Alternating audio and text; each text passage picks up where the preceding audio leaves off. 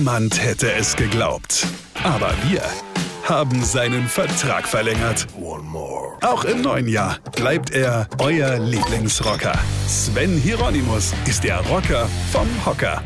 Es gibt da so eine komische Krankheit. Obwohl, es gibt ja ganz viele komische Krankheiten. Ich meine, gerade im Alter werden die ja auch immer komischer. Also egal, es gibt da eine Krankheit, die vor allem Frauen bekommen. Diese Krankheit nennt sich Restless Legs. Das ist jetzt nicht der Name von einer Heavy Metal Band, nee, das ist wirklich eine Krankheit.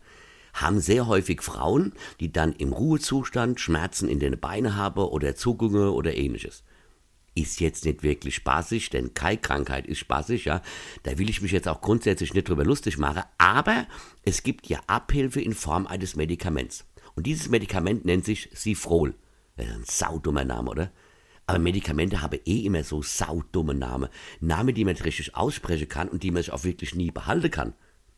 Gut, Aspirin, ja, aber selbst der Name sagt ja nichts darüber aus, über was das ist und für was das ist, was da drin ist und für was es gut sein soll.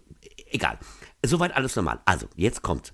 Dieses Medikament Cifrol hat Nebenwirkungen, wie alle Medikamente ja Nebenwirkungen haben, aber dieses Medikament hat echt geile Nebenwirkungen. Und zwar eine davon ist Hypersexualität. Ich meine, klar, das ist sicher eine Nebenwirkung, ja, aber Frauen, bitte, das ist doch was, was wir Männer uns mal wünschen würden. Hypersexualität, da wird doch jeder normale Mann sofort das unterschreiben.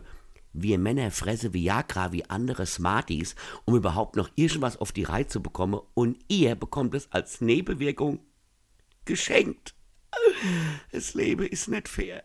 Weine kenn dich. Weine. Sven Hieronymus ist Rocker vom Hocker. Tourplan und Tickets jetzt auf rpr1.de. Weine kenn dich. Weine.